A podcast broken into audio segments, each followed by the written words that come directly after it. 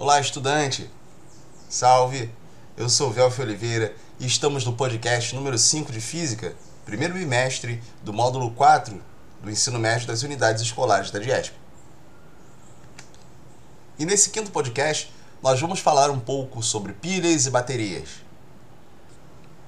Toda pilha é um dispositivo em que ocorre uma reação espontânea de oxirredução, que gera corrente elétrica que, por sua vez, é aproveitada para fazer algum equipamento funcionar. Esses dispositivos recebem esse nome porque a primeira pilha a ser criada foi inventada por Alessandro Volta no ano de 1800 e era formada por discos de cobre separados por um algodão embebido em salmoura. Tal conjunto era colocado de forma intercalada, um em cima do outro, empilhando os discos, formando uma grande coluna. Como era uma pilha de discos, começou a ser chamada por esse nome. As pilhas atuais possuem esse mesmo princípio de funcionamento, em que o metal doa elétrons para o outro por meio de uma solução condutora e é produzida a corrente elétrica. A diferença é que as pilhas usadas hoje são secas, porque não utilizam como eletrolito uma solução líquida como ocorre na pilha de Daniel. Hoje, existe uma diversidade muito grande de pilhas que são vendidas comercialmente. Entre elas, as mais comuns são as pilhas ácidas e as pilhas alcalinas. Ambas possuem o zinco como eletrodo negativo. Já como polo positivo, há uma barra de grafita instalada por meio de uma pilha envolvida por óxido de manganês, carvão em pó e uma pasta úmida. A diferença é que na pilha ácida usa-se na pasta úmida o cloreto de amônio e o cloreto de zinco, sais de caráter ácido, além da água, lógico. Já a pilha alcalina usa-se o hidróxido de potássio, que é uma base.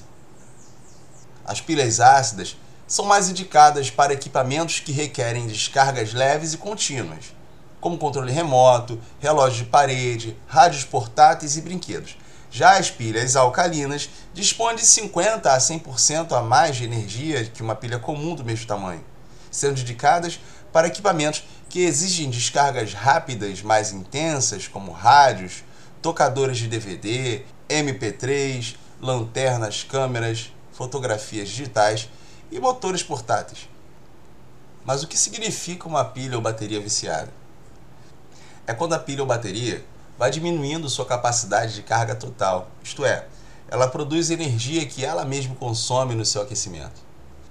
Então, nós podemos colocar as pilhas gastas para recarregar na geladeira? Lógico que não.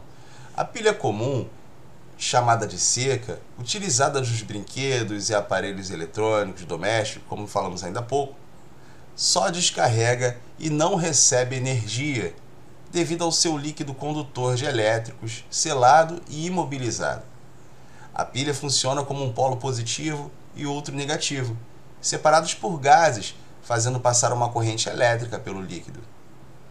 A baixas ou altas temperaturas, o choque térmico dilui a camada isolante de gases no líquido, despolarizando a pilha, que funcione até polarizar-se novamente. As próprias pilhas têm produtos químicos para diluir a camada de gases, mas elas tendem a perder o efeito com o tempo. Bem, nós ficamos por aqui nesse quinto podcast do nosso primeiro bimestre. Um grande abraço